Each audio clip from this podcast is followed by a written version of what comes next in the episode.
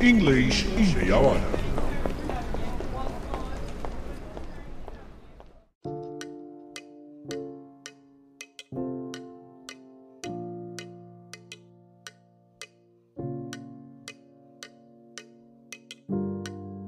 Hey guys, how are you? Hoje eu trouxe um tema bastante polêmico e que é o pesadelo de muita gente que não consegue sair do básico no inglês.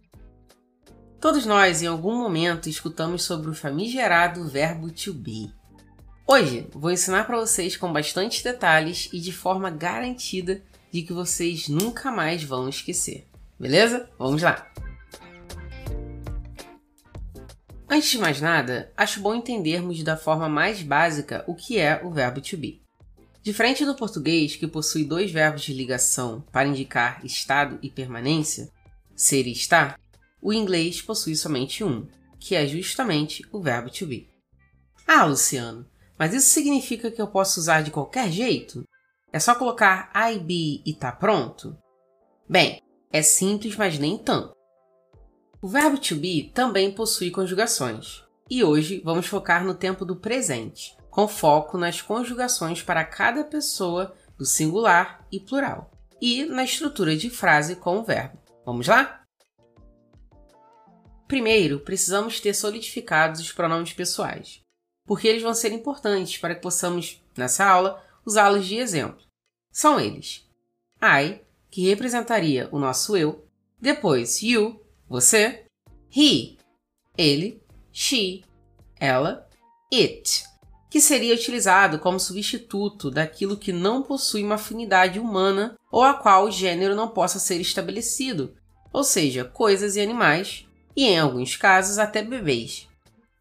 Aqui substituiríamos pelos mesmos ele ou ela, porque na língua portuguesa associamos gênero aos substantivos. Tudo bem?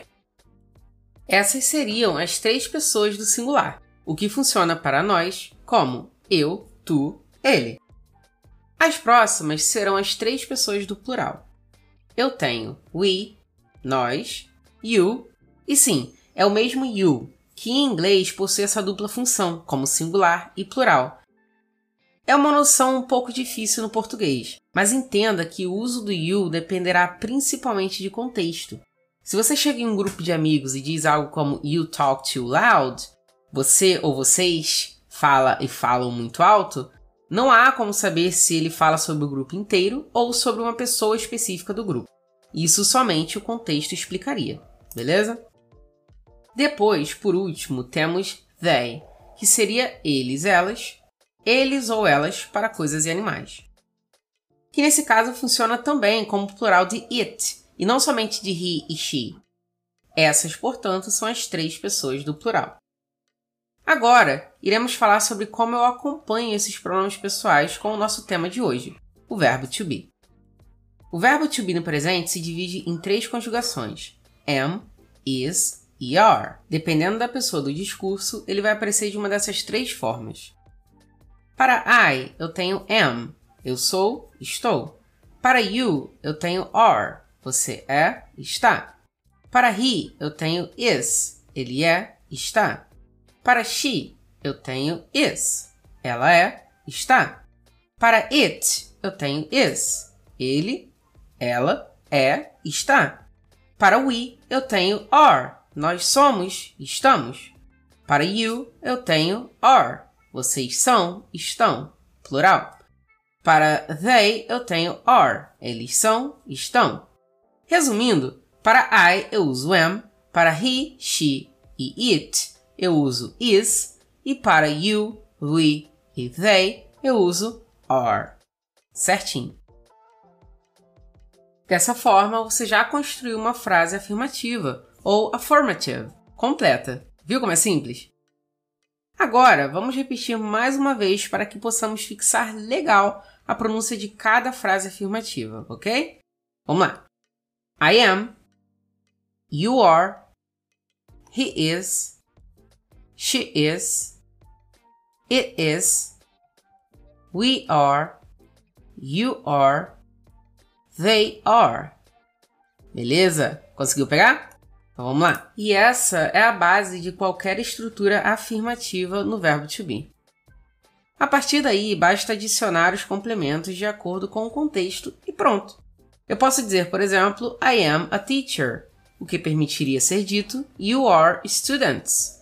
A partir daí, há pouco mistério. Agora vamos construir nossas frases a partir dessas primeiras partículas.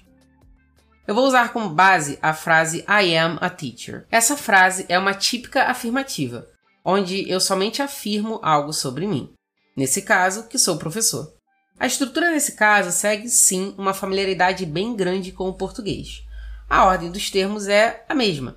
Eu sou um professor, onde temos um pronome pessoal I, o verbo to be no presente am, um artigo indefinido a, um substantivo teacher. E para as outras pessoas, you are a teacher, he is a teacher, she is a teacher, it is a teacher, we are teachers, they are teachers. No entanto, quando formos transformar a mesma frase para a negativa, ou negative, a ordem mudará um pouco. Se eu quero te dizer que eu não sou um professor, eu terei que dizer assim: I am not a teacher o que seria em português: Eu não sou um professor. Como podem ver, a posição da partícula negativa no inglês é depois do verbo e não antes, como no português. E é sempre essa posição que a negativa assumirá numa estrutura simples com o verbo to be. Então eu teria I am not a teacher, you are not a teacher, he is not a teacher, she is not a teacher, It is not a teacher. We are not teachers. You are not teachers. They are not teachers. Como vocês podem perceber, a posição da partícula negativa permaneceu sempre após o verbo to be, tanto no singular quanto no plural. E faremos as frases sempre seguindo esse mesmo padrão. É bem simples, né? Agora, vamos partir para as interrogativas, ou interrogative. Aqui a coisa muda radicalmente na fidelidade entre esses idiomas. Onde no português simplesmente mudamos a entonação, no inglês teremos uma mudança grande de estrutura na hora de fazer uma pergunta. Então, no lugar de perguntar Você é professor? Eu terei que perguntar Are you a teacher? Como você já deve ter identificado, o verbo to be foi posicionado no início da frase, né? E essa é a noção geral de toda pergunta no inglês, tendo esse foco e entonação voltados para o verbo no início, também acompanhando um ponto de interrogação no fim, beleza? Isso permanece. Então, eu posso fazer as seguintes estruturas. Am I a teacher? Que talvez possa parecer um pouco estranha, no sentido de ser algo como eu sou um professor, mas faria sentido num contexto onde a pessoa, sei lá, quisesse reafirmar ou questionar por um lapso de memória, sabe? Aí vamos lá. Are you a teacher? Você é um professor? Que seria a pergunta direta, num diálogo direto. Is he a teacher? Ele é um professor? Is she a teacher? Ela é uma professora? Is it a teacher? Que faria pouco sentido literal, claro, mas devemos pensar numa situação específica. Pense que eu estou questionando se o robô que está na frente do quadro é o nosso professor. Are we teachers? Nós somos professores? Are you teachers? Vocês são professores? Are they teachers? Eles são professores? E, como a gente viu, é uma construção até bem simples, uma vez que você lembra que o verbo assume a posição inicial na estrutura. E falando em estrutura, vamos ver com detalhes a estrutura de cada módulo. Na affirmative, teríamos uma estrutura básica de sujeito, que pode ser também um pronome, verbo to be, de acordo com a pessoa indicada pelo substantivo ou pronome, complemento, que pode surgir de muitas formas, mas é basicamente um predicativo, ou seja, alguma informação relevante sobre o sujeito ou outro objeto que aí um exemplo básico né, seria He is a teacher. Já na negative, a estrutura seria algo como sujeito, verbo to be, que também vai ser de acordo com a pessoa. Aí vem a partícula negativa, o not. Depois o complemento, He is not a teacher, que seria ele não é um professor. Já na interrogative, a estrutura viria como verbo to be, também de acordo com a pessoa, que nesse caso virá depois. Aí, o sujeito e depois o complemento, né, com o ponto de interrogação. Is he a teacher? E a partir daí, basta substituir os complementos e concordar o verbo de acordo com a pessoa. E essa pode ser uma ótima forma de praticar o que você aprendeu agora, trabalhando a estrutura e fazendo substituições de acordo com o que você quer tentar dizer. Se liga agora em outros exemplos para podermos analisar e ver que a regra permanece a mesma. My siblings are older. Nessa frase eu teria algo como meus irmãos são mais velhos. Eu usei o termo sibling, que representa uma forma de falar irmão de uma forma geral, sem gênero específico onde brother seria mais específico para um gênero masculino e sister para um gênero feminino. Sibling funciona como a junção desses dois termos e é o termo geral para irmão. My siblings seria substituído pelo pronome they, que indicaria eles ou elas, para o qual eu uso o verb to be are, como vimos anteriormente, certo? Older sendo um comparativo do adjetivo old, que no caso não é pluralizado, beleza? Outro exemplo, se liga. Languages and books are so interesting. Ou línguas e livros são tão interessantes. Aqui temos dois substantivos assumindo o papel de sujeito, que funcionam também como they, o qual eu complemento com o verb to be are também. Depois, meu complemento vem com um advérbio de intensidade, que aqui traduzimos para tão, e terminei com um adjetivo que permanece no singular, uma vez que os adjetivos no inglês não são concordados em número. Beleza, vamos para outra.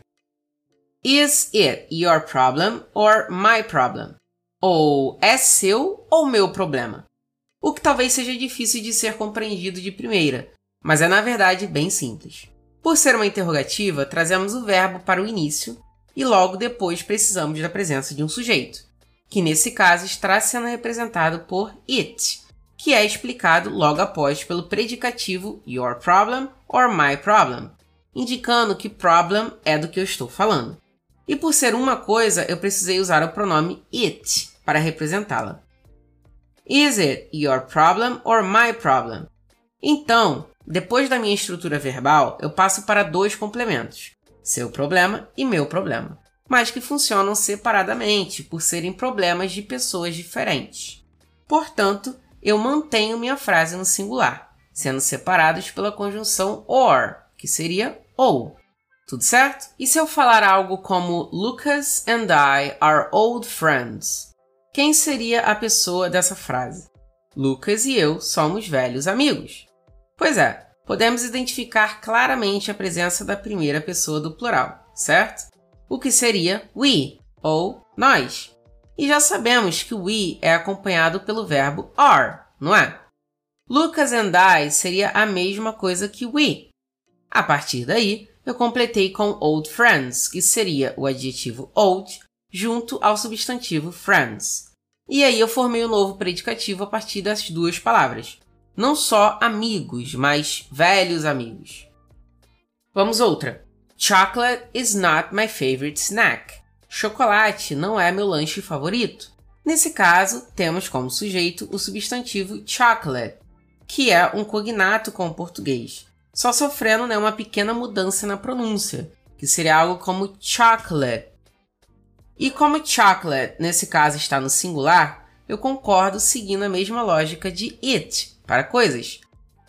Logo após eu tenho a negação e completo com o adjetivo possessivo my, seguido do adjetivo favorite, terminando no substantivo snack, que é a forma de chamar lanches simples. Então deixa eu te perguntar: Is chocolate your favorite snack?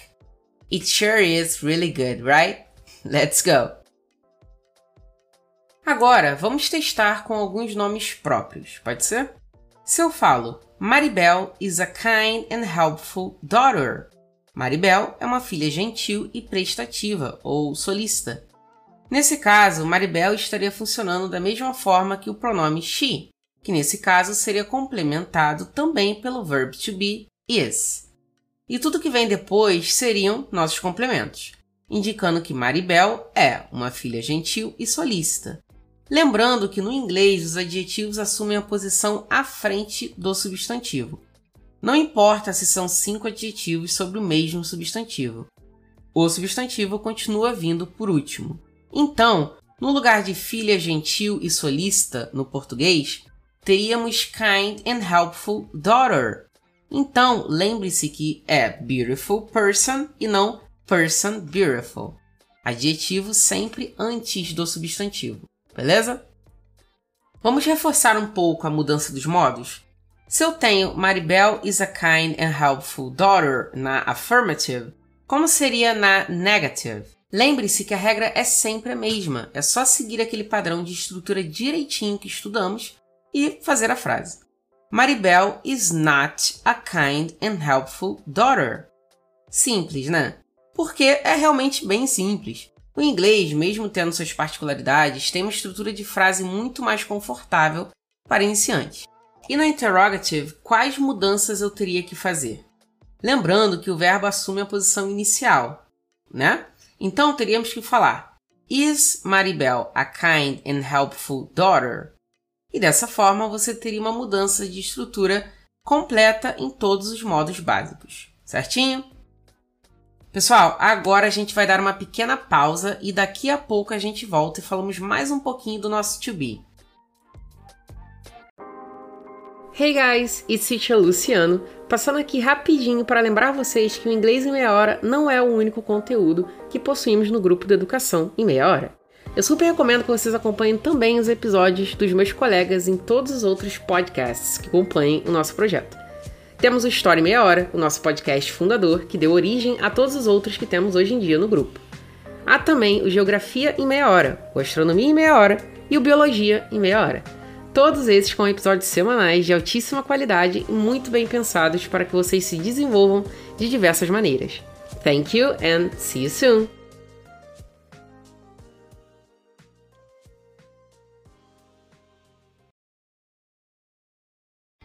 Agora, vamos falar sobre as yes or no questions, que seriam as perguntas de sim ou não.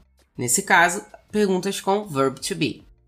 Essas são aquelas perguntas que podem ser respondidas com um simples sim ou não, mas elas possuem uma forma completa, que é a conjugação normal do verbo de acordo com a pessoa. Are you a student? Nessa pergunta, eu preciso responder I am a student como um robô, só repetindo o que me foi perguntado? Não necessariamente. Essa é uma pergunta que te traz opções de resposta. Portanto, você pode responder só com Yes, I am ou No, I am not. E daí temos muitas perguntas que podem ser feitas, como Are you hungry? Você está com fome? Ou Is he your friend? Ele é seu amigo? Que podem ser respondidas respectivamente com Yes I am e Yes he is. E dessa forma já reduzimos bastante a dificuldade de uma conversa básica, não é isso? Sabendo dessas estruturas, podemos falar agora das contrações que podem ser feitas com o verbo to be. No inglês, é possível contrair o verbo ou a negativa, de forma que se torne mais fluida a fala. Se liga na ideia básica por trás disso. I am pode ser lido como I'm. You are pode ser como your. He is his. She is como she's. It is como it's. We are como we're. You are como your e they are como there. E daí formamos frases normalmente, como he's a sailor, ele é um marinheiro, ou she's an engineer, ela é uma engenheira. It's a good omen, é um bom sinal ou presságio. We are colleagues, nós somos colegas. They're partners, eles são parceiros. Na negative, seguimos a mesma regra. A partícula negativa neste caso viria após a contração normalmente. I'm not a good singer. Eu não sou um bom cantor. Mas essa contração também pode ser feita com a partícula negativa em alguns casos, com exceção da conjugação am. Podemos contrair a partícula negativa com os verbos is e are. Vamos ver alguns exemplos? Iron Man isn't my favorite superhero. O Homem de Ferro não é meu super-herói favorito. Como vocês podem ver, a contração com o verbo is foi feita como isn't. Então seria he isn't, she isn't, it isn't. Já na frase sports aren't my cup of tea, esportes não são minha praia, eu utilizo o verbo are como aren't, o que seria you aren't, we aren't, they aren't. E sim, xícara de chá é como eles dizem a expressão minha praia. Já na interrogative, não conseguimos utilizar as contrações, uma vez que o verbo teria que vir após o sujeito, salvo exceções como perguntas afirmativas, que, curiosamente, são feitas na negativa, como Aren't you my friend? que seria algo como Você não é meu amigo? Que também pode surgir como Isn't she your friend? Ela não é sua amiga? Já com nomes, são contrações irregulares e informais, mas não significa que você não as verá por aí. É comum encontrar algo como Luciana's a cool teacher, tendo o verbo is contraído junto ao nome próprio. E por último, mas não menos importante, lembre-se de que não é possível fazer a contração sem o complemento seguinte. Se o verbo estiver terminando a frase, o verbo precisa estar escrito e ser dito de forma completa. Sempre yes, I am e nunca yes, I'm. Agora, se liga nesse diálogo aqui. Vamos ver na prática como essas construções aparecem. Então, hey, is this your wallet? It is, thanks. Are you a teacher at random school? No, I'm not. Oh, you are just like my teacher. Well, he's probably a good teacher. Beleza? Então vamos entender esse diálogo aqui parte por parte. Tentei manter o máximo do que aprendemos até aqui, sem abusar muito das informações. De início, temos a interrogativa: Is this your wallet? Vale pontuar que this assume a função de it nessa pergunta, sendo um pronome demonstrativo. Your, é claro, sendo o adjetivo possessivo seu. E wallet, vocabulário para carteira, a mesma na qual guardamos dinheiro ou documentos. Essa é sua carteira? Logo após, temos a resposta com o simples it is, que, por ser afirmativo, já responde à pergunta feita. E agora vimos thanks, que é uma das formas de se agradecer em inglês. É, obrigado. Depois, outra interrogativa. Dessa vez, Are you a teacher at random school? Tem uma estrutura básica de início e o complemento at random school. At é a preposição usada nessa situação, acompanhando a informação sobre um local específico. Random school seria literalmente escola aleatória. Você é um professor na escola aleatória? Então, há uma negativa simples, só negando o que foi perguntado. Não, eu não sou. E é quando temos a frase You are just like my teacher, que possui uma construção com you e a expressão just like, que pode ser traduzida como idêntico, bem parecido, ou a cara do, da, de. Algo como você é a cara do meu professor, ou você é idêntico ao meu professor. E por fim, temos o último personagem dizendo He is probably a good teacher, utilizando dessa vez o probably, que seria um advérbio de dúvida em português, e terminando com a good teacher. Ele provavelmente é um bom professor. Beleza? Agora, vamos ler novamente o diálogo. Dessa vez, levando em consideração o que você acabou de aprender sobre. Hey, is this your wallet? It is, thanks. Are you a teacher at random school? No, I'm not. Oh, you are just like my teacher. He is probably a good teacher. Quanto às pronúncias, ó, vamos tentar acompanhar. Eu tenho primeiro carteira, que seria algo como wallet. Aí, quando eu falo obrigado, eu tenho a presença do TH, né? Que seria um som como thanks.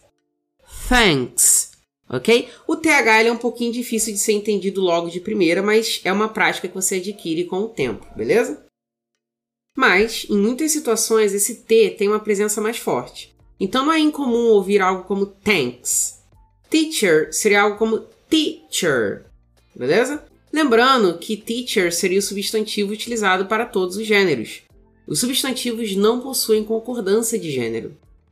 Aí, quando eu falo de aleatório, né, eu preciso pronunciar como random, com um M expressivo no final, fechando os lábios.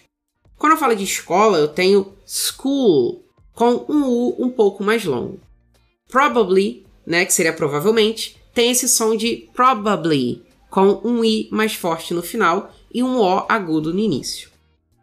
Mas, fora essas pequenas adições, vocês podem ver que a estrutura permaneceu basicamente a mesma. Eu só fiz aquele joguinho de substituição que eu sugeri que vocês fizessem. Agora eu farei uma série de perguntas e darei minhas próprias respostas, de forma que exista uma espécie de interrogação feita com essas perguntas de yes ou no, mas com respostas completas, beleza? Então vamos lá. Are you a human? Yes, I'm human. Are you a teacher or a student? I'm a teacher. Are you a basketball player? No, I'm not a basketball player. Are you single or married? I'm single. Are you an only child? No, I'm not an only child. Are you the youngest child? Yes, I am the youngest child. Are you a parent? No, I'm not a parent. Is English hard? No, English isn't hard. Is reading your hobby? Yes, it's my hobby. Are cats fun? Yes, they are. Na primeira, há um questionamento bem simples, certo? Com human, que é um cognato, e um questionamento simples de você é humano? Lembrando que sem orientação de gênero na língua, essa pergunta seria utilizada para todos os gêneros, sem a variação de humano ou humana. Na segunda, eu dei a possibilidade de duas respostas, o que também pode acontecer numa pergunta simples de yes or no. Você é professor ou aluno? Na terceira, eu tenho as palavras basketball e player. Basketball, é claro, significa basquete e player seria o mesmo que jogador. Então, o questionamento é: você é um jogador de basquete? Na quarta, temos as palavras single e married, que são respectivamente solteiro e casado. Você é solteiro ou casado? Na quinta, eu tenho o termo only child, que seria a forma de dizer filho único em inglês. Você é filho único? Na sexta, eu continuo no conceito de filhos e agora uso o termo youngest, que seria o superlativo para o adjetivo young, ou seja, o mais jovem ou novo. Você é o filho mais novo? Na sétima, eu uso a palavra parent, que seria a forma de dizer pai, nesse caso, o termo geral para pai e mãe tal como sibling, no lugar de brother e sister. E esse aqui é um grande caso é, de falso cognato. Parent nos faz pensar em parente, certo? Que aqui é o termo geral para alguém que é relacionado a você por família.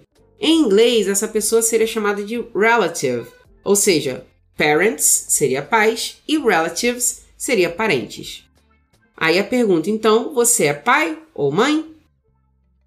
Na oitava, eu faço um questionamento simples, com o adjetivo hard, que nesse caso funciona como difícil.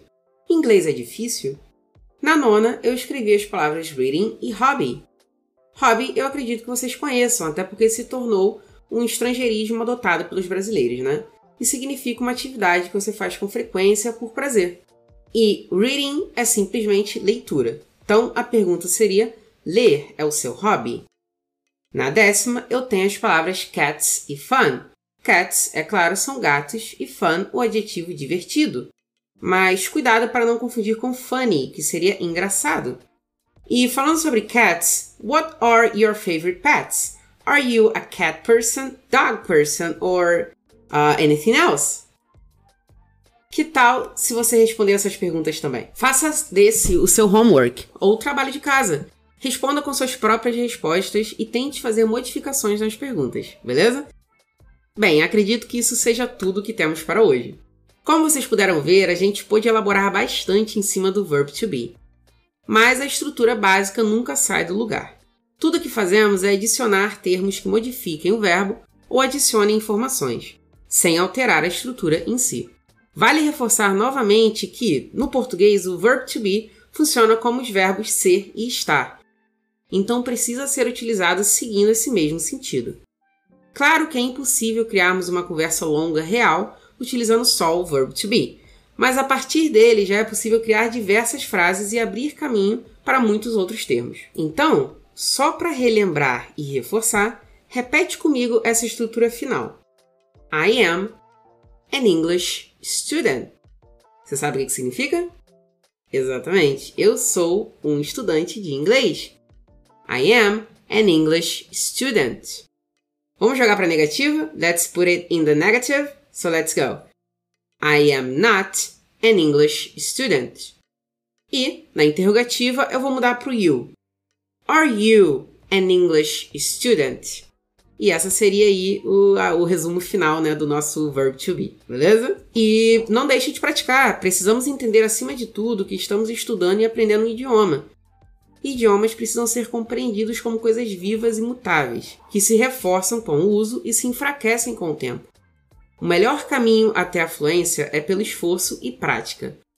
Não há shortcuts ou atalhos ou uma fórmula mágica, e sim bastante dedicação. Eu tenho certeza que com esse resumão de verb to be, vocês não vão mais errar. E, caso tenham dúvidas, é só vir aqui escutar mais uma vez e reforçar aquilo que ficou mais ou menos. Nos próximos episódios de Inglês em Meia Hora, vamos continuar trabalhando em como construir nossas estruturas mais básicas com outros verbos e outros termos bastante pertinentes. Are you ready? I hope you are!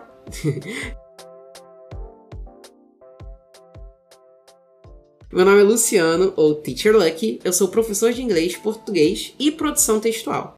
E agradeço demais a presença de todos vocês aqui no Inglês em Meia Hora.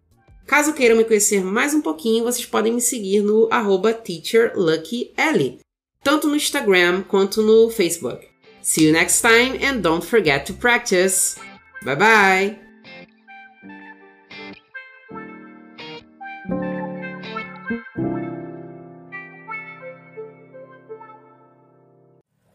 Editado por Mil Media Lab.